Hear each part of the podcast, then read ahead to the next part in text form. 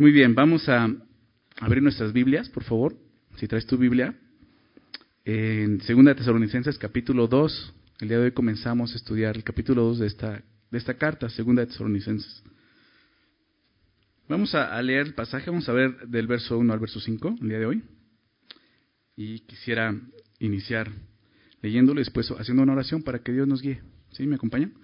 Dice, dice así el verso 1. Pero con respecto a la venida de nuestro Señor Jesucristo, y nuestra reunión con Él, os rogamos, hermanos, que no os dejéis mover fácilmente de vuestro modo de pensar, ni os conturbéis, ni por espíritu, ni por palabra, ni por carta como si fuera nuestra, en el sentido de que el día del Señor está cerca. Nadie os engañe en ninguna manera, porque no vendrá sin que antes venga la apostasía y se manifieste el hombre de pecado, el hijo de perdición, el cual se opone y se levanta contra todo lo que se llama Dios o es objeto de culto tanto que se sienta en el templo de Dios como Dios, haciéndose pasar por Dios. ¿No os acordáis que cuando yo estaba todavía con vosotros os decía esto?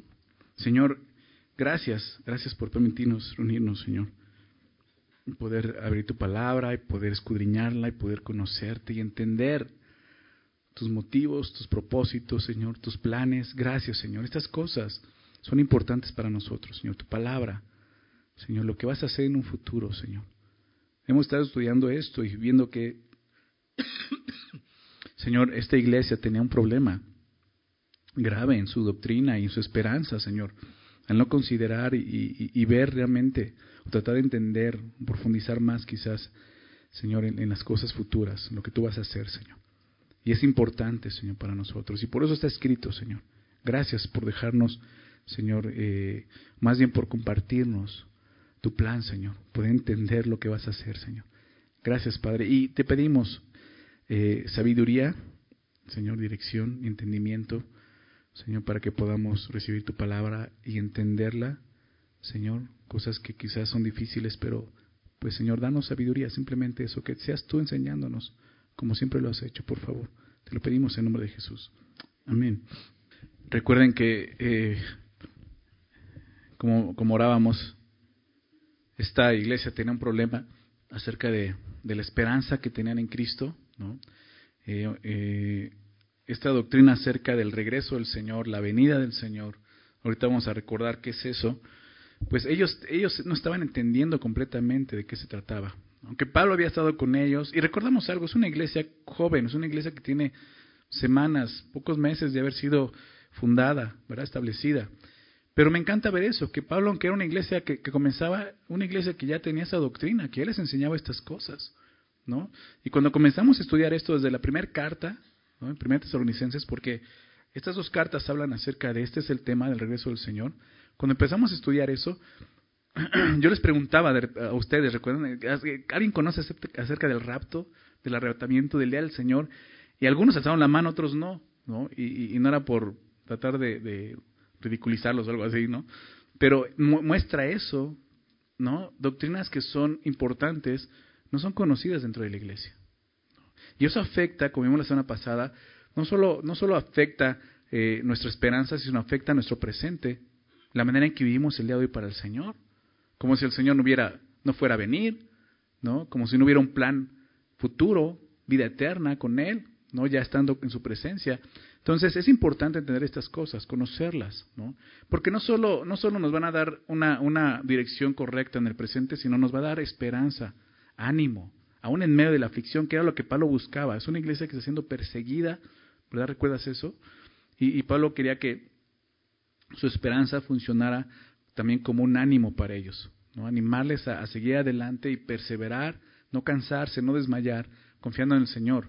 ¿Verdad? El problema era este, y lo vamos a ver más adelante, pero quisiera recordar el contexto. El problema es que ellos pensaban que el día del Señor ya estaba ocurriendo, ¿no? Algo que todavía no ocurre, no ha sucedido. Antes de eso tiene que venir el rapto de la iglesia, ¿no? Porque como vimos en la primera carta, la iglesia no va a pasar por ese periodo de prueba, de tribulación, ¿ok? Pero la persecución era tan fuerte, tan intensa, lo que están viviendo ellos, que ellos pensaban que ya estaban pasando por ese tiempo. Y no solo eso, no solo era que pensaban, al parecer alguien ya les estaba enseñando eso, que es lo que Pablo habla en este pasaje, lo que vamos a ver el día de hoy.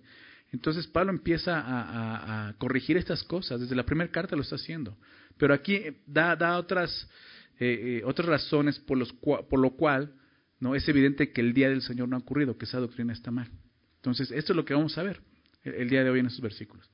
Entonces, el apóstol, recordemos, el apóstol Pablo terminó el capítulo 1 orando, ¿te recuerdas? Por los tesalonicenses, lo vimos la semana pasada, y a su oración le sigue una advertencia a la que ellos deben de estar atentos. Comienza diciendo esto, pero con respecto a la venida de nuestro Señor Jesucristo y nuestra reunión con Él, os rogamos, hermanos. Realmente en el texto original la oración comienza diciendo, os rogamos, hermanos. ¿No? O sea, lo primero que hace es rogarles, pero esto ya nuestra traducción lo pone al final, porque en sí eh, en el original es, un poco difícil traducirlo de esa manera, pero la intención es que él empieza rogándoles. Pero empieza hablando de esto, pero con respecto a la venida de nuestro Señor Jesucristo. ¿no? La advertencia tiene que ver con la parousia, ¿verdad? Del Señor. ¿Recuerdan que hemos estado hablando de eso? Y, recuerda esto, yo sé que hablamos del regreso de la venida, pero quizás tienes mucha confusión acerca de eso. Es que la venida del Señor, ¿cuándo va a ser? Quiero que lo entiendas así. La palabra venida es parousia, ¿sí? Y en este momento es preciso recordar lo que es eso, la parousia. La parousia se traduce como advenimiento la Biblia la vamos a encontrar así traducida en otros lugares como advenimiento o venida. Se habla del regreso del Señor. Pero su significado es presencia. ¿sí? ¿A qué me refiero? ¿O, a qué se refiere esta palabra? Es la manifestación. ¿sí? De repente alguien está presente. ¿no? Es muy sencillo eso. Es como de Plaza Sésamo. Está aquí y ya no está aquí. ¿no? O más bien, no está aquí y de repente ya está aquí. Está hablando de eso, es la parosia. Jesús se presenta, ya está con nosotros. ¿verdad? Entonces, eh, la parousia se refiere al hecho cuando nuestro Señor Jesucristo, se ha manifestado, ¿verdad? Nuevamente, por segunda vez. Eh, para poder entender mejor la parousia debemos de verla como un hecho que tiene varios acontecimientos. No, no es un solo acontecimiento, tiene varios acontecimientos, comenzando con el arrebatamiento de la iglesia. Esa es la primera manifestación de Jesucristo, por segunda vez. ¿Sí? El día en que el Señor llame a todos los creyentes, como vimos en la primera carta, los que han muerto en Cristo y los que están vivos, para encontrarnos con Él en las nubes. ¿Recuerdas? 1 Tesalonicenses 4, 16 y 17. Seremos arrebatados juntamente con ellos, con los que han resucitados, para estar juntamente con el Señor en las nubes. Es importante recordar que en ese momento el Señor no vendrá a la tierra, ¿verdad? Sin embargo, la parousia ya habrá iniciado. Es donde hay mucha confusión de repente en esto. Es que entonces, si es la segunda venida o no, o sea, lo que se conoce como la segunda venida, pues no, a la tierra no. ¿Sí? Es en el cielo donde lo vamos a ver, pero ya se manifestó. Quizás no para el mundo, pero para nosotros sí, ¿me explico? Ahí es donde comienza esta, esta parousia. Aunque Jesús no pise la tierra, su venida ya comenzó. El arrebatamiento es el primer acontecimiento de la parousia. Otro acontecimiento importante de la parousia es el periodo que se conoce como los siete años de tribulación. Ya hablamos de eso en la primera carta. Digo, lo, recuerdo porque quizás no estuviste con nosotros, no pudiste venir o, tienes poco tiempo viniendo. Son siete años que la Biblia nos habla de, de tribulación, ¿verdad? Esos tres años se dividen en dos periodos, los tres primeros años y medio y luego los, los segundos tres años y medio, la mitad. Los tres primeros años serán años de paz, ¿verdad? Los primeros tres años y medio, y los últimos tres años y medio va a ser el periodo de gran tribulación, se le llama así. Y ahorita vamos a hablar de eso, vamos a ver por qué. ¿No? Pero bueno, estos siete años de tribulación precisamente inicia con el arrebatamiento de la iglesia y termina con, la, con el segundo regreso del Señor a la tierra. ¿Sí? Por eso hay mucha confusión. Bueno, ¿la venida es con el rapto o es después? No. La segunda venida como tal a la tierra es después de la tribulación. ¿Sí? Eh, eh, lo, vimos en eh, Tesalonicenses también, capítulo 5, donde ya, habla del día del Señor, ¿recuerdas? Es el, el, gran día del Señor, lo vamos a hablar ahorita, el juicio de Dios. Todo esto, dices, bueno, ¿dónde saca esto el pastor? Apocalipsis. ¿sí? Apocalipsis capítulo 19, ¿no? Después de las bodas del Cordero, puedes ver todos los acontecimientos que van a suceder, ¿ok? Luego después del regreso del Señor viene un periodo de, que se conoce como el milenio, ¿verdad? Y luego por segunda vez Jesús ya viene y ya trae, destruye este, a Satanás completamente, ¿verdad? Fue, fue encarcelado durante mil años, se después en libertad, pero para que Jesús venga y, ya simplemente termine con él, ¿verdad? Entonces, Eso lo vamos a ver más adelante en un futuro, si el Señor no viene antes. ¿verdad? Esperamos llegar ahí, sean pacientes. Pero vamos a poder verlo más detalladamente en Apocalipsis. Pero bueno, un poquito del contexto ¿no? a lo que eh, explica Pablo aquí. Entonces, ellos, esta iglesia, los cernucenses, tenían esta confusión sobre la parousia por no identificar correctamente el orden de estos eventos. ¿Sí? El cambiar el orden de estos eventos, pues cambia nuestra esperanza totalmente cambia nuestra motivación, ¿verdad? ¿Qué era lo que estaba pasando por ellos? Ellos decían, Pablo, ¿qué está pasando? Ya estamos en la tribulación, unos se han muerto, ¿no que Jesús iba a venir primero en el arrebatamiento? De repente muchos pueden sentirse desanimados porque entonces ¿qué estamos esperando? Entonces Pablo quiere, necesita corregir estas cosas. ¿sí? Entonces, habla de la parousia del Señor, pero a continuación habla acerca de uno de los acontecimientos, que era el problema de ellos. Dice ahí, y nuestra reunión con Él. ¿Verdad? Y nuestra reunión con Él. Pablo está refiriendo al primer acontecimiento, al inicio de la parousia. ¿Recuerdan cuál es? El arrebatamiento. ¿Sí? El arrebatamiento de la iglesia. Es muy claro porque la referencia es la reunión de los creyentes con nuestro Señor Jesucristo en el aire. ¿Sí lo ven? Nuestra reunión con Él. Los incrédulos no serán reunidos con Jesús. ¿Estás de acuerdo? Ellos nunca van a estar con Jesús. Esa es la verdad. Aquellos que no quieren estar con Jesús aquí en esta tierra buscándolo, deseándolo, no van a estar con Él en la eternidad. Ellos no van a ser reunidos. El arrebatamiento es para aquellos que han creído. Entonces Pablo dice acerca y acerca de nuestra reunión con Él, porque ese era el problema. Ellos decían, es que entonces este, ¿Qué está pasando con el arrebatamiento? ¿Por qué no sucedió? ¿Por qué ya está la, tribulación? Entonces Pablo dice, vamos a hablar acerca de esto. Y dice el verso 1 eh, al final, os rogamos hermanos, lo que te decía comienza con esto, pero me gusta eso porque como, apóstol de Jesucristo, es lo que es Pablo, un apóstol de Jesucristo, y como apóstol de Jesucristo, Pablo tenía la autoridad de ordenar esto por el bien de la iglesia misma. Pero me gusta que en lugar de dar una orden, hace un ruego personal, ¿verdad? Y os rogamos hermanos. Él quiere llamar la atención de los creyentes como un hermano, ¿verdad? Tenía toda la autoridad de decir, hey, las cosas no son así, son de esta manera. Yo soy apóstol de Jesucristo. Pero está siendo tierno, como dice que fue con ellos, aún estando presente, ¿verdad? Y él les habla como hermanos, ¿no? Rogándoles. Es la manera en que nos tenemos que tratarnos como hermanos. Y muchas veces rogando. Hay muchos que de repente no entienden ciertas cosas, ciertas doctrinas, esa es la manera en que tenemos que acercarnos como hermanos y explicarles y enseñarles ¿no? con amor. Así lo hace Pablo. Y empieza a decir de, qué se trata esto. Dice el verso 2. Ese es el ruego, eso es lo que les pide, que no os dejéis mover fácilmente de vuestro modo de pensar, ni os conturbéis, ni por espíritu, ni por palabra, ni por carta, como si fuera nuestra. Dice en el sentido de que el día del Señor está cerca. No se dejen mover fácilmente, dice, de vuestro modo de pensar. La frase modo de pensar literalmente dice de la mente. O sea, Pablo está diciendo, no se dejen mover la mente. Se refiere a un estado continuo de perturbación mental. ¿Sí? Esta palabra eh, mover fácilmente habla de un terremoto, algo que se agita así. Y dice, hey, tengan cuidado, tienen que estar firmes, estables. ¿no? Como un edificio bien estable en un terremoto, es lo que está diciendo. No se dejen mover fácilmente de vuestro modo de pensar. Lo que Pablo le está pidiendo es que no se dejen mover fácilmente de la enseñanza que han recibido. Las cosas que Pablo ya les había enseñado, dice, hey, guarden eso. La advertencia del apóstol aquí enfatiza algo importante para nosotros también, como creyentes. Enfatiza la obligación de todo creyente de mantenernos siempre en guardia, siempre en guardia contra la posibilidad de, que alguien intente precisamente esto, persuadirnos, engañarnos, apartándonos de la verdad. Porque eso sigue ocurriendo el día de hoy. falsos maestros, falsos profetas, siempre hubo en el pueblo de Dios, el día de hoy los hay, ¿verdad? Y quieren traer nuevas revelaciones, nuevas doctrinas. ¿Por qué?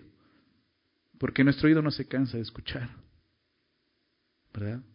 Muchas personas quieren algo nuevo, una revelación nueva. Y usan la Biblia para atraer gente. Ya se ha escrito todo, hemos hablado acerca de eso anteriormente. En la primera carta Pablo les habló acerca de la profecía. Explicamos eso. La profecía no es estar adivinando el futuro, ¿verdad? O, o, diciendo cosas para agradar a los hombres. La profecía es hablar la verdad de Dios. Proclamar la verdad de Dios. No es inventar nada, ya está escrito. ¿Verdad? Es increíble cómo la iglesia no conoce estos temas, pero quiere escuchar nuevas cosas. ¿Se dan cuenta? O sea, hay muchas cosas que no sabes de la Biblia, estudiala. Pero es el problema. Queremos escuchar nuevas cosas. Y muchos, abusando de eso, ¿no? Obviamente de, de ese error, pues obviamente por ganancias deshonestas, pues le dan a la gente eso. Es, es, es, una obligación para todos nosotros. Poner atención a lo que Pablo dice. Que no nos dejemos mover fácilmente de lo que hemos recibido, de lo que hemos aprendido. Esta exhortación la vemos en, en, el Nuevo Testamento varias veces, demasiadas veces. ¿Verdad? Solamente quería recordar este pasaje de Efesios 4, Efesios 4, versos 14 y 15. Pablo empieza a hablar acerca de cómo Jesús ha, dado ministerios en su iglesia, ha levantado hombres con, con dones eh, diferentes, ¿verdad? Todos nosotros, obviamente, estoy hablando de toda la iglesia, ¿no? Eh, pastores, maestros, evangelistas, profetas, etcétera, ¿verdad? Con un propósito, la unidad del cuerpo. Pero sobre todo esto, lo que voy a leer aquí en Efesios 4:14, dice, para que ya no seamos niños fluctuantes, ¿verdad? ¿Qué significa esto? Pues lo explica ahí, llevados por doquiera de todo viento de doctrina. O sea, que llega una doctrina nueva y ya te vas con esa doctrina. Eres llevado, ¿por qué? Porque eres niño. Este pasaje nos habla de madurar y crecer en la fe. Y nos explica cómo es que sucede esto. Dice, por estratagema de hombres que para engañar emplean con astucia las artimañas del error. Posiblemente esto es lo que estaba pasando con los tesalonicenses. Ahorita vamos a ver porque algunos hombres estaban tratando de persuadirlos. Así, con estratagemas. Es un término militar, una estrategia, viene la palabra estrategia. Que buscaban engañar, ¿verdad? Y empleaban con astucia el error, las artimañas del error. Pablo continúa diciendo, sino que siguiendo la verdad en amor. Esto es lo que tenemos que hacer. Seguir qué cosa? La verdad en amor. Es lo que Pablo está haciendo. Ya lo vimos rogándoles en amor, pero mostrándoles la verdad. A veces pensamos que la verdad en amor es que te apapachen, te den tus palmaditas, ¿no? No te digan cosas que te van a ofender porque entonces no me amas, ¿no? No, la verdad en amor es decirte lo que es. Si estás en pecado es mostrarte tu pecado, claro, en amor, ¿sí? Pero es la verdad, o sea, no puedes apartar o quitar, ¿no? Eh, la verdad del amor, porque entonces no habría amor.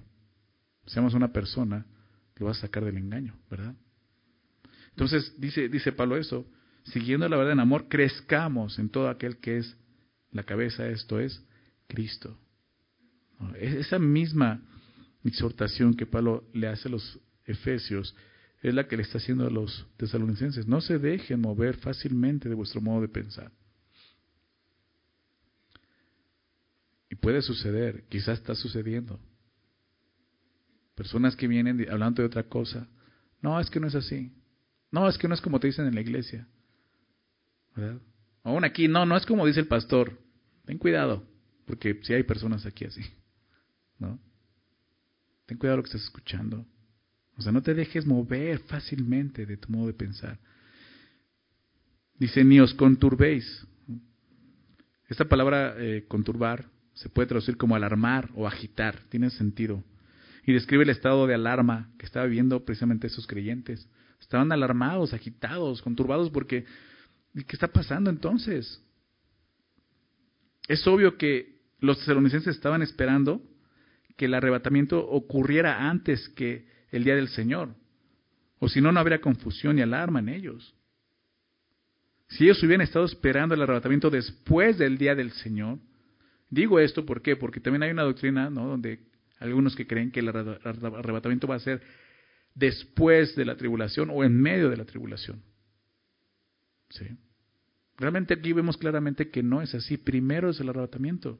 Si ellos hubieran estado esperando el arrebatamiento después del día del Señor, pues no estarían alarmados. Al contrario, serían gozosos. ¿Por qué? Porque el arrebatamiento está cerca.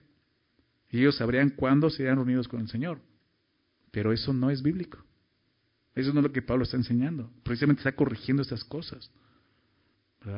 Y les dice esto, no se alarmen, no dejen moverse en su forma de pensar. Y, explica la manera en que puede ocurrir esto. Dice, ni por espíritu, ni por palabra, ni por carta como si fuera nuestra. Es difícil saber en qué sentido los tesalonicenses creían que el día del Señor ya había llegado. No lo sabemos, quizás Pablo tampoco lo sabía.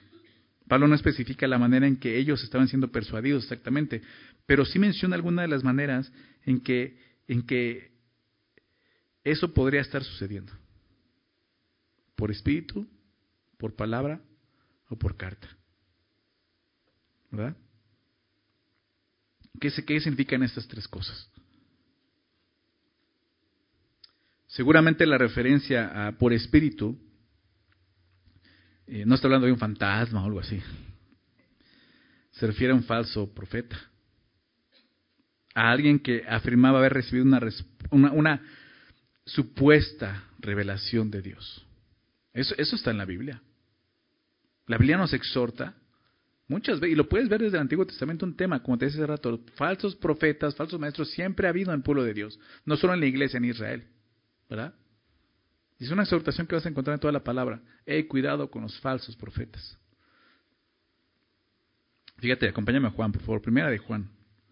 Primera de Juan. Capítulo 4.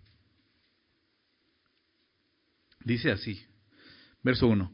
Amados, el apóstol Juan siempre eh, identificado por esto, por el amor, ¿verdad? Dice, amados, no creáis, dice, fíjate lo que dice, no crean, eso es lo que estaba pasando, estaban creyendo cosas, ¿verdad? Dice, no crean a todo espíritu, sino probar los espíritus si son de Dios. Obviamente, bueno, lo mismo está hablando de fantasmas o algo así, está hablando de personas con un espíritu engañador, es lo que se refiere. Prueba si los espíritus son de Dios, porque muchos falsos profetas han salido por el mundo. Ya es la iglesia, ya es el de la iglesia, ya es, el apóstol Juan escribiendo esto. O muchos falsos profetas han salido por el mundo. Esta es una manera muy común que Satanás usa en la iglesia para persuadirnos, engañarnos. ¿Verdad? Levantar falsos maestros, falsos profetas. Dice, pruébenos porque muchos falsos profetas han salido por el mundo. En esto, dice, en eso conocer el Espíritu de Dios. Todo espíritu que confiesa que Jesucristo ha venido en carne es de Dios. Y todo espíritu que no confiesa que Jesucristo ha venido en carne no es de Dios. Era, una forma muy fácil en ese momento de poder identificar quién era un falso profeta o no. El día de hoy todo el mundo puede decir, sí, Jesús es Dios. ¿no? Pero realmente tienes que ver de qué manera Él está proclamando si Jesús es Dios. ¿no? Ve lo que dice a continuación. Y este es el espíritu del anticristo, el cual vosotros habéis oído que viene y que ahora ya está en el mundo. ¿Se dan cuenta? O sea, esto ya está sucediendo. Siempre ha habido estos espíritus. Claro, como ahora mismo, está hablando de, de, del engaño de esas personas. Pero dice que es el espíritu de quién?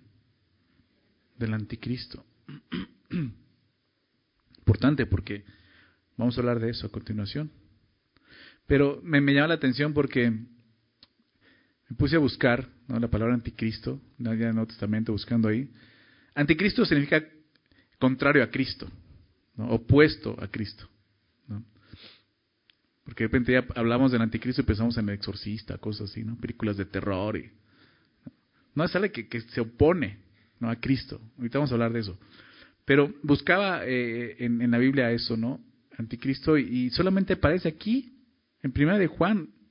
Es el único lugar donde, donde realmente aparece esa palabra anticristo. Yo estaba acá y seguro que en Apocalipsis aparece anticristo, pero no aparece anticristo. Pero sí está ahí el anticristo. Ahorita vamos a hablar un poco acerca de esto. Y en Tesalonicenses también aparece. ¿no? dices, ay, ya me dio miedo. Nah, no te preocupes. Está hablando de personas que son usadas no por Dios, sino por el diablo, por Satanás. ¿Verdad? Entonces, está hablando de eso, rezando Tesalonicenses, es lo que dice, ¿no? Ni por espíritu, está hablando de personas que vengan en el nombre del Señor, ¿verdad?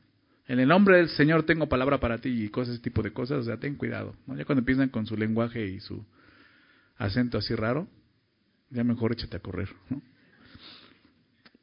Pero probablemente estaba pasando esto, ¿no? Algunos venían diciendo, no, nosotros tenemos el Espíritu de Dios, nosotros somos profetas, ¿no? Ah, venimos de parte de los apóstoles, etcétera, porque ahorita vamos a ver eso. Y eran esas personas. Ahora habla, dice también, por palabra, ni por palabra. Esa frase por palabra es una referencia a la predicación o un discurso, una enseñanza, algo, algo que hayan escuchado. Y la tercera por carta, obviamente se refiere a un escrito como Pablo había escrito muchas cartas. Por eso Pablo muchas veces firmaba sus cartas. Su firma era simplemente al final escribir. Él siempre usaba a alguien que, a quien le dictaba las cartas y él escribía la parte final y era como su firma, su, reconocimiento de que era quien escribía. Pero bueno, es, esa es la manera en que podía suceder. Ya sea por alguna persona, no hablando queriendo hablar en nombre de Dios, ya sea por por palabra alguna enseñanza, predicación, discurso o una carta que hayan recibido. Y lo que le daba poder a este engaño era que el mensaje, ya fuera en espíritu, palabra o carta, era de parte de Pablo, porque lo dice así. Dice como si fuera nuestra. O sea, muchos estaban usando el nombre de Pablo, ¿no? Y quizás de, Silas, de, Silvano y Timoteo, ¿no? Pues diciendo, no, esto es enseñanza de Pablo. Dice, tengan cuidado de esto. Tengan cuidado. Porque la obra de Satanás es eso, está en contra de Dios. Pero es astuto. Lo vemos en Génesis 3, ¿verdad? La serpiente astuta. Y él sabe cómo engañarnos perfectamente. Él no viene como nos imaginamos que vienen las películas de terror, Él no viene así. Él va a tratar de falsificar la obra de Dios. Digo, cuando lleguemos a Apocalipsis lo vamos a ver más detalladamente, pero ves, ves la Trinidad, pero falsificada. El falso profeta, la bestia, el dragón. ¿no? Es esa falsificación. Y de igual modo, Satanás va, va a levantar ministros que son sus ministros, pero disfrazados, tratando de falsificar el mensaje del Evangelio, obviamente con un engaño. O sea, esa es la manera en que más va a venir con nosotros, que ya conocemos la palabra. Tenemos que estar atentos, lo que nos dice aquí. Buzos, dice, ¿no? Póngase buzos, atentos. Y fíjate lo que dice el del verso 2. En el sentido de que el día del Señor está cerca. ¿sí? E, esta, esta era eh, la raíz del problema que tenían eh, estos creyentes. Ellos creían que el día del Señor ya había ocurrido. Como mencioné anteriormente, el día del Señor es uno de los acontecimientos que ocurrirá durante la parousia de Cristo, ¿recuerdas? junto con el arrebatamiento de, la iglesia. El día del Señor es el día de Jehová del Antiguo Testamento, el día grande y terrible, el día de la ira, el día del juicio, es ese día. El sentido original de e, e, es, es, es este, que el día del Señor ya había llegado. Ellos decían, ya estamos pasando esto. Eso es lo que estaban creyendo, pensando que la persecución que estaban viviendo era parte ya del día del Señor. Y Pablo dice, oigan, ¿se acuerdan cómo les dije? Primero es el arrebatamiento, después es el día del Señor. Si no ha ocurrido el arrebatamiento, ¿qué, qué, qué pasa?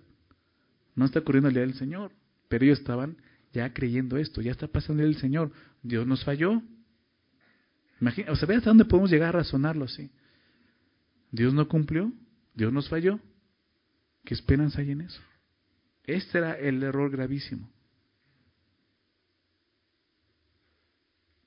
La idea de que el día del Señor ya había llegado, obviamente contradecía la enseñanza que Pablo les había dado sobre el arrebatamiento de la iglesia. Entonces está diciendo, tengan cuidado con esto. Dice el verso 3, nadie os engañe en ninguna manera, porque no vendrá sin que antes venga la apostasía y se manifieste el hombre de pecado, el hijo de perdición, el cual se opone y se levanta contra todo lo que se llama Dios o es objeto de culto, tanto que se sienta en el templo de Dios como Dios, haciéndose pasar por Dios. Y la exhortación nuevamente es esta, nadie los engañe, nadie los mueva fácilmente, nadie los engañe en ninguna manera. Me encanta porque la oposición no solo estaba manifesta, se estaba manifestando por medio de la persecución, sino también por medio del engaño. Se estudiaba esto y decía, así es Satanás, o sea, él no se cansa, o sea, en verdad, ¿no? Lo que dice, dijo Jesús en Juan 10, verso 10, el oro viene a matar, viene a hurtar, matar y destruir, o sea, él no va a tener misericordia de ti. ¿Sí te das cuenta de eso? Entonces, el día de hoy él no ha ido más allá es porque Dios no lo ha permitido. Pero si él realmente tuviera un poder, si no, estuviera sujeto a Dios, la iglesia ya se hubiera destruido, créemelo. O sea, él quiere destruirnos. Esta iglesia está padeciendo persecución. Muchos de ellos probablemente ya encarcelados, algunos quizás hasta muertos por confiar en Jesús. Ya no solo eso, viene el engaño más. Eso es lo que está pasando. Pablo les dice, nadie los engañe de ninguna manera. ¿Por qué? Porque la iglesia enfrenta constantemente esto, la amenaza del engaño, constantemente. Como decía, falsos profetas, falsos maestros, falsos apóstoles. Jesús mismo habló de esto. En Mateo 24, si me quieres acompañar, vamos a ir a Mateo 24. Eh, eh, vamos a estar viendo, voy a estar citando algunos versículos de ese pasaje de Mateo 24. Es el pasaje donde los discípulos le preguntan a Jesús, ve cómo comienza el verso, este, verso 1. Cuando Jesús salió del templo y se iba, se acercaron sus discípulos para mostrarle los edificios del templo.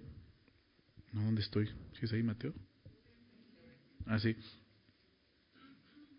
Y respondió y les dijo, ¿veis todo esto? De cierto os digo que no quedará aquí piedra sobre piedra que no sea derribada. Y estando él sentado en el monte de los olivos, los discípulos se le acercaron aparte diciendo, dinos, ¿cuándo serán esas cosas?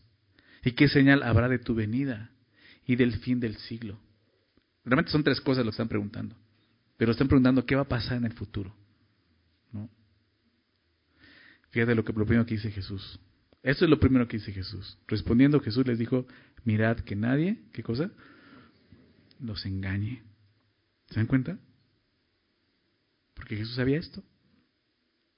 Tengan cuidado, que nadie los engañe. Dice, ¿por qué? Porque vendrán muchos en mi nombre, diciendo, yo soy el Cristo. ¿Y qué va a pasar? Y a muchos engañarán. Va a suceder, Jesús lo dijo. Lamentablemente va a suceder. Muchos serán engañados. Espero que no estemos en esa lista nosotros. Pero va a suceder.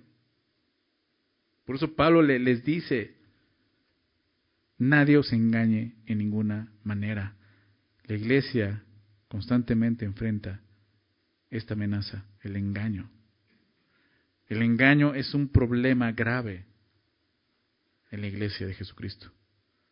Porque el engaño produce miedo, temor, produce ansiedad, como veíamos ahorita, alarma, como está sucediendo con ellos.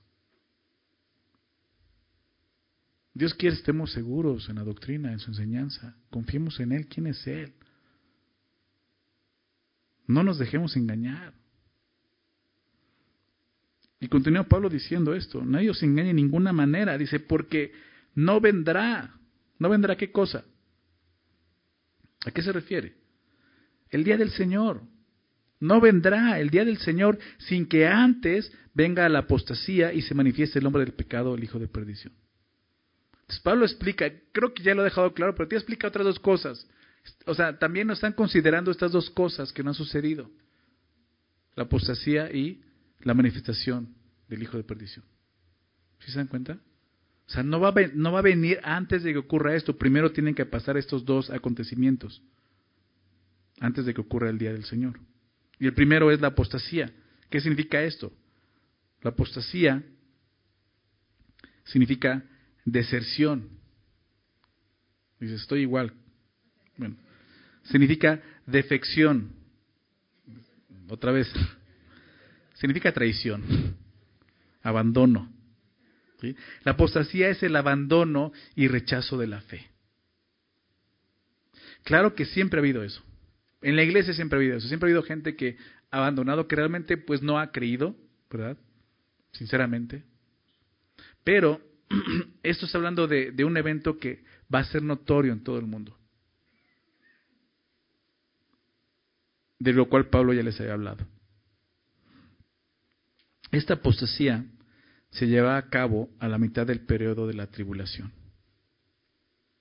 Acompáñame a Daniel capítulo 9, por favor. Aquí es donde se pone bueno.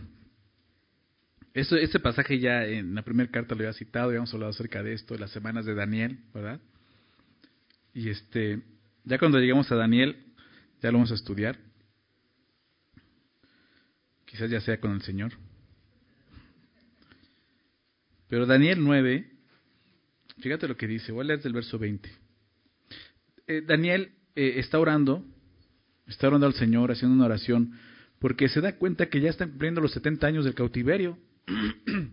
ya el Señor ya, ya va, va, a librarlos, no de esos 70 años, bueno, el cautiverio, está cumpliendo el, tiempo determinado por Dios.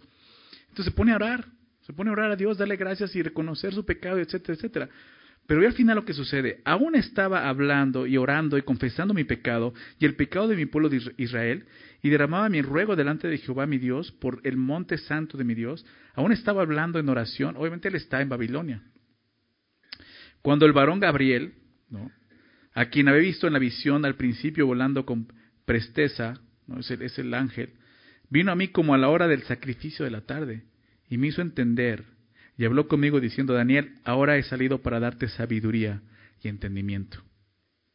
Al principio de tus ruegos fue dada la orden, y yo he venido para enseñártela, porque tú eres muy amado. Entiende pues la orden y entiende la visión. Y aquí viene la visión.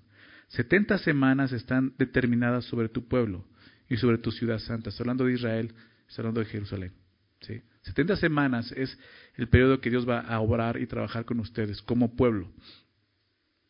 Para, lo dimos eh, hace unas semanas, seis cosas, ¿verdad? Para terminar la prevaricación y poner fin al pecado, y expiar la iniquidad. Veamos que esas tres cosas ya sucedieron con la primera venida de Jesús, muriendo en la cruz. Pero las tres no. Y expiar la iniquidad para traer la justicia perdurable y sellar la visión y la profecía. Y ungir, perdón, para traer la justicia perdurable, sellar la visión y la profecía y ungir al santo de los santos. Esto va a ocurrir hasta la segunda venida de Jesús. Pero ve lo que sigue explicando. Sabe pues y entiende que desde la salida de la orden para restaurar y edificar a Jerusalén, esto es en los tiempos de Nehemías, hasta el Mesías príncipe, ¿de quién está hablando? De Cristo, el, el, primer regreso, el primer, la primera venida de Jesús. No.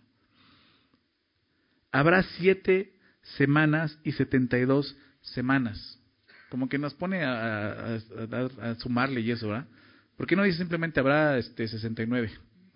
Porque es lo que está diciendo, habrá siete semanas y 72 semanas. Son 69. Entre Nemías, ¿no? cuando se restaura la ciudad, los muros, hasta cuando viene Jesucristo. Es un periodo, ¿verdad? De 69 semanas. Pero falta una semana, porque son 70. Recuerda, dijo, 70 semanas están determinadas para ellos.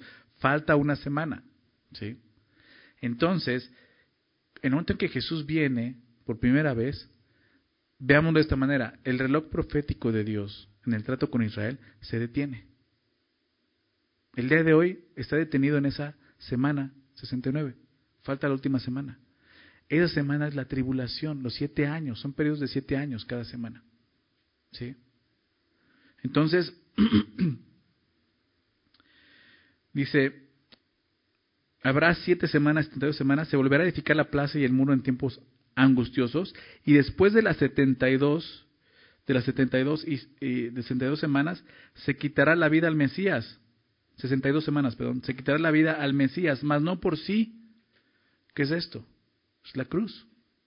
Y el pueblo de un príncipe, perdón, el pueblo de un príncipe que ha de venir destruir la ciudad y el santuario, y su fin será con inundación y hasta el fin de la guerra durarán las devastaciones. Claro, en estos dos hechos está pasando el periodo de la iglesia. Pues está detenido ese tiempo, desde cuando Jesús viene, es muerto en la cruz, hasta que se presenta este príncipe que ha de venir, eh, viene a destruir la ciudad y el santuario. Este príncipe es el que está mencionando en Tesalonicenses. Es el hombre que va a presentar, que vamos a ver ahorita. Pero dice, hasta el fin de la guerra durarán las devastaciones. Y por otra semana confirmará el pacto con muchos. A la mitad de la semana hará cesar el sacrificio y la ofrenda. Eso es lo que va a empezar a hacer. Va a confirmar el pacto con muchos en el primer periodo de esa tribulación que te decía los, tres primeros años y medio. Son como años de paz eso está refiriendo, va, va a, eh, ¿cómo dice este? Confirmar el pacto con muchos, hablando de Israel. A la mitad de la semana, o sea, los tres años y medio, hará cesar el sacrificio y la ofrenda, va a detener eso. Después, con la muchedumbre de las abominaciones, vendrá el desolador. Hasta que venga la consumación y lo que está determinado se derrame sobre el desolador. ¿sí? No es muy claro, pero está hablando de estas cosas. Lo citaba, ¿por qué? Porque ahorita ya viendo esta parte en Tesalonicenses vamos a ir entendiendo a qué está refiriendo, regresando ahí a Tesalonicenses. Entonces, a la mitad de la tribulación es cuando va a detener el sacrificio y esto. Y él va a tomar el lugar. La abominación desoladora habla de eso. La abominación es que él se sienta en el lugar de Dios. A la mitad de la tribulación. Y eso es esta apostasía de la que está hablando. ¿Sí? ¿Se dan cuenta? Dice, eso tiene que ocurrir. Y no solo eso, la manifestación del hombre de pecado, regresando a Tesalonicenses, la manifestación de, este hombre. El segundo acontecimiento es la manifestación del hombre de pecado. ¿Quién es este hombre? ¿Hitler? No. Muchos han dicho, muchos, muchos hombres, ¿no? Este, en ese momento Nerón, ¿no? Este, Calígula, etcétera. Muchos dicen que fue Hitler. Obviamente no porque es ponernos igual que ellos, ya, ya ocurrió, no ha ocurrido. ¿Sí?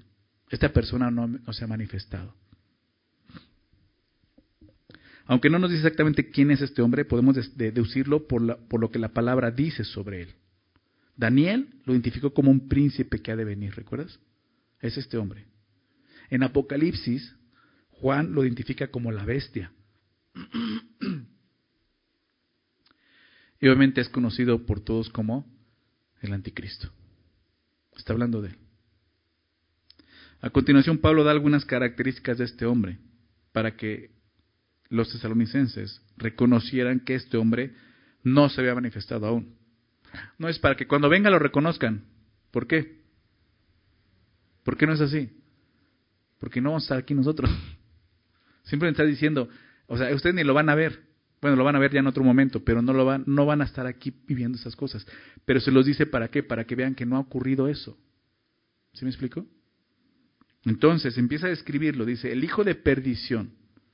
Esta expresión la usa Jesús al referirse a Judas Iscariote, ¿recuerdas? El hijo de perdición en Juan 17, en la oración. Y la expresión significa condenado a la ruina eterna. Claro, no está diciendo que, que Judas es el anticristo, no, no está hablando de eso. Es una referencia a eso. Significa esto, condenado a la ruina eterna. Una referencia a la condenación futura de este hombre. Es el hijo de perdición. Dice el verso 4, el cual se opone y se levanta contra todo lo que se llama Dios o es objeto de culto. ¿Qué quiere decir esto? básicamente es esto, es el enemigo público de Dios. Al principio no se va a presentar así, porque va a ser un pacto, aún con Israel, pero después se van a manifestar así.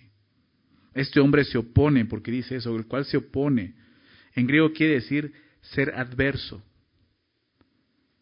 como adversario de Dios. Entonces no es extraño que siendo enviado por Satanás haga de acuerdo a sus obras, porque Satanás es el adversario, ¿verdad?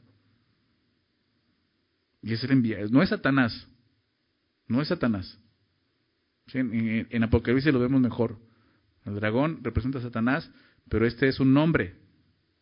No es un espíritu, es, es eh, un ángel caído, no, es un hombre, es una persona que es enviado por Satanás. ¿ok?, Este hombre se levanta, también dice el texto. Y esto habla de orgullo, de soberbia, de arrogancia. Así se va a levantar. En Daniel 7, si quieres anota esa cita, habla de este hombre también. Y dice esto, y hablará palabras contra el, contra el Altísimo. Así se van a manifestar. Y a los santos del Altísimo quebrantará y pensará en cambiar los tiempos y la ley y serán entregados en su mano hasta tiempo y tiempos y medio tiempo. ¿Qué es esto? Los tres años y medio. Tiempo, un año, tiempos, dos años y medio tiempo, tres años y medio. O sea, todo esto está ahí escrito en la, palabra de Dios. Pablo lo entendió, Pablo recibió revelación y enseñaba esas cosas. Este hombre va a hacer esto, se va a levantar, oponiéndose a todo lo que se llama Dios es objeto de culto. O sea, todo el que quiera buscar sinceramente a Dios va a verlo más de cerca. Va a ser más difícil que ahorita. ¿Sí lo ven? Si para nosotros es difícil, imagínate en ese momento va a ser mucho más difícil. Tanto dice el texto que se sienta en el templo de Dios como Dios. Otra característica de este hombre es que querrá tomar el lugar de Dios. El colmo del pecado y la arrogancia de este hombre será sentarse en el lugar que le corresponde a Dios en su templo. Eso no ha pasado. Pero eso va a suceder. Este hombre va a corromper toda religión, toda la religión con su idolatría, porque eso es idolatría. E, esa es la, la abominación desoladora. Es lo que se conoce así como la abominación desoladora. ¿Dónde vemos esto? Nuevamente Mateo 24. Si quieres acompañarme otra vez ahí. Recuerda que te dije que íbamos a regresar. Jesús habló de esto. Fíjate lo que dice Mateo 24.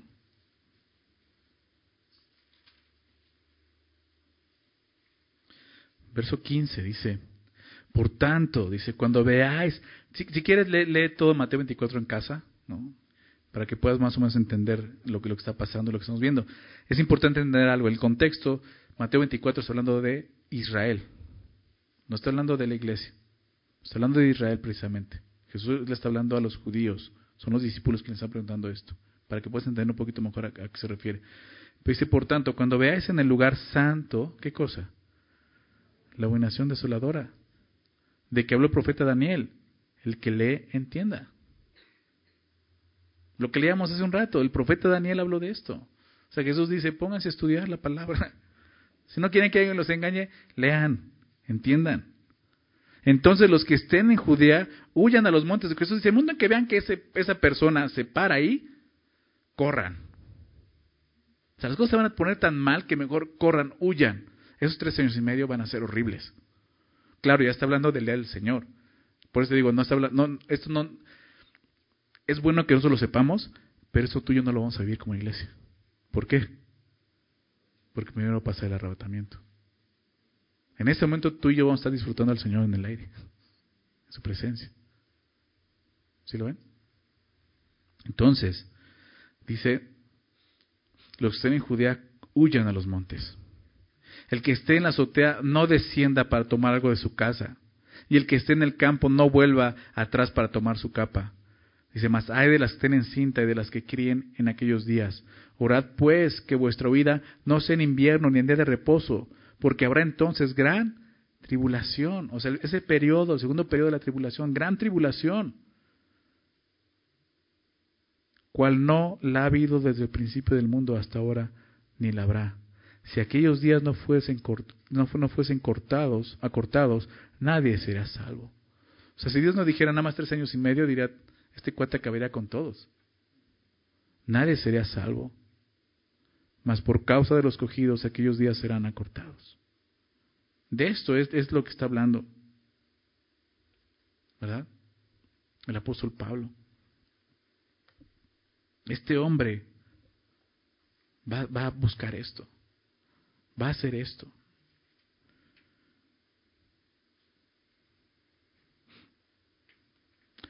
Se, sentará en el templo de Dios como Dios, dice haciéndose pasar por Dios. O sea, este hombre vendrá presentándose como el Cristo. Y ahí en Mateo 24, donde me quedé, fíjate lo que les dice Jesús. Verso 23. Entonces, si algunos dijere, mirad, aquí está el Cristo, o mirad, allí está, Jesús les dice, no le crean. No le crean. ¿Por qué? Claro, le está hablando a los judíos. Porque nosotros ya estamos con Cristo. No sabemos quién es Jesús. Ellos no saben. Ellos no ven a Jesús como el Cristo. Ellos siguen esperando al Mesías. Entonces, este anticristo se va a presentar como el Mesías. Y Israel va a decir, sí, este es el Mesías. Ese Jesús no, el que crucificamos no. Este sí es el Mesías. Me explico, van a ser engañados de esa manera. Por eso Jesús les advierte, hey, miren, ¿no? mirad, perdón, aquí está el Cristo, mirad, ahí está, no lo creáis, porque se levantarán falsos Cristos y falsos profetas, y harán grandes señales y prodigios. O sea, van a hacer milagros, van a hacer cosas impresionantes. O sea, Satanás también tiene ese poder. De tal manera, ¿qué cosa? Engañarán, si fuera, fuera posible, aún a los escogidos. Entonces, Pablo sabe de qué, de qué está hablando. Este hombre va a venir haciéndose pasar por Dios. Y él está hablando entonces, recordemos, de una persona real, que en un futuro se, se manifestará. Este, este hombre, como te decía, no es Satanás, aunque su poder sí lo obtiene de Satanás. Será un hombre obviamente brillante, inteligente y persuasivo, muy astuto por todo lo que va a lograr. Este hombre se manifestará en el periodo de la tribulación. Los, los, tres primeros años y medio, él traerá una paz aparente, no manteniendo relaciones con Israel, haciendo un pacto con ellos, como vemos. Pero a la mitad de los siete años, después de los primeros tres años y medio, él se levantará en apostasía, demandando adoración para él, sentándose en el templo de Dios buscando adoración. Esa es la abominación desoladora. Y ahí es donde va a estar horrible. Como dice Jesús, huyan de eso. ¿Sí? Pablo termina diciendo el verso 5 esto. ¿No os acordáis que cuando yo estaba todavía con vosotros os decía esto? Los tesalonicenses habían recibido de parte del apóstol Pablo enseñanzas sobre este asunto. Lo vemos aquí, ¿no se acuerdan? Por lo tanto, necesitamos recordar la doctrina que hemos recibido, aprendido nosotros mismos, recibido, o sea, aprender eso, recordar que lo que hemos recibido, así sencillo. Esto me llama la atención porque los tesalonicenses habían recibido esas enseñanzas no hace mucho tiempo. Les mencionaba al principio, recuerdan, tienen semanas, un par de meses de haber sido formada esta iglesia. O sea, esta enseñanza recibieron hace poco tiempo. Pero Pablo piensa que quizás ya las hayan olvidado. Es verdad que nosotros podemos olvidar fácilmente. Por eso necesitamos recordar la enseñanza bíblica. Necesitamos permanecer leyendo, meditando estudiando la palabra de Dios. Hay cosas que podemos olvidar fácilmente y otras pueden venir y movernos de eso. Como veremos la siguiente semana, porque va a continuar hablando de esto, este hombre viene por obra de Satanás. El verso 9 dice eso. Es Satanás, es de Satanás quien, quien lo está auspiciando, quien nos está patrocinando. De la misma manera, en nuestros días hay hombres con el mismo espíritu de engaño enviados por Satanás. Y tenemos que tener cuidado con ellos. Déjame terminar diciendo esto en 2 Corintios, capítulo 11, versículo 13 al 15. Segunda de Corintios 11, 13 al 15 dice el apóstol Pablo, porque esos falsos apóstoles, obreros fraudulentos, que se disfrazan como apóstoles de Cristo. ¿Te das cuenta? Y si no es maravilla, no debe sorprendernos que puedan disfrazarse como apóstoles de Cristo. ¿Por qué? Porque el mismo Satanás, aquel que lo está patrocinando, se disfraza como ángel de luz. Así que no es extraño si también sus ministros, ministros de quién? De Satanás, se disfrazan como ministros de justicia, cuyo fin será conforme a sus obras. Tenemos que estar atentos. Creo, creo que lo que nos queda nosotros en este pasaje es estar atentos a lo que hemos recibido, estamos escuchando. Como dicen, no, no, no, no, no dejen moverse fácilmente de su forma de pensar. No se engañen. No permitan ser engañados. Recuerden lo que han aprendido. Necesitamos mantenernos alertas y aferrarnos a la verdad que hemos recibido por medio del Evangelio. Simplemente eso. Dios quiere que estemos firmes en la fe. Como leemos en Efesios, que no seamos niños fluctuantes, que estemos firmes. Entonces nuestra responsabilidad es estudiar la palabra, conocer la doctrina, no olvidarla, ¿verdad? Vamos a orar, vamos a pedirle al Señor esto. Padre, queremos agradecerte esta mañana por tu palabra, por lo que nos hablas. Y esa exhortación, Señor, esa misma exhortación que, que fue para esta iglesia, lo es para nosotros, Señor. Ayúdanos, Señor a madurar, a crecer en la fe. Señor, comíamos a no ser, a no ser movidos fácilmente de nuestro modo de pensar, a no ser engañados, porque hay falsos maestros, falsos profetas, hay falsos apóstoles, que no son enviados por ti, son enviados por Satanás mismo, y lo estamos viendo, Señor. Ayúdanos, Señor a guardarnos de esto, aferrarnos a lo que hemos aprendido, a lo que hemos recibido, no olvidándolo, Señor, recordándolo, estudiándolo, meditándolo, enseñándolo. Señor, esa es parte de nuestra obligación ahora como tus hijos. Esta iglesia está sufriendo, Señor. No solo la persecución, está sufriendo, Señor acerca de su esperanza, una confusión grave, Señor. Por esto, por permitir que darle entrada a, diferentes doctrinas, Señor. Guárdanos, Señor, por favor. Tú sabes que Satanás está alrededor, como león rugiente, buscando a quien devorar. Ayúdanos a estar atentos, Señor. Firmes en la fe, buscando crecer, madurar, Señor, para no ser presas fáciles para Él, Señor. Guárdanos, Señor. Danos sabiduría, danos entendimiento, Señor. Y sobre todo, danos fe, Señor. Por favor, Padre. Te pedimos esto en el nombre de Jesús. Amén.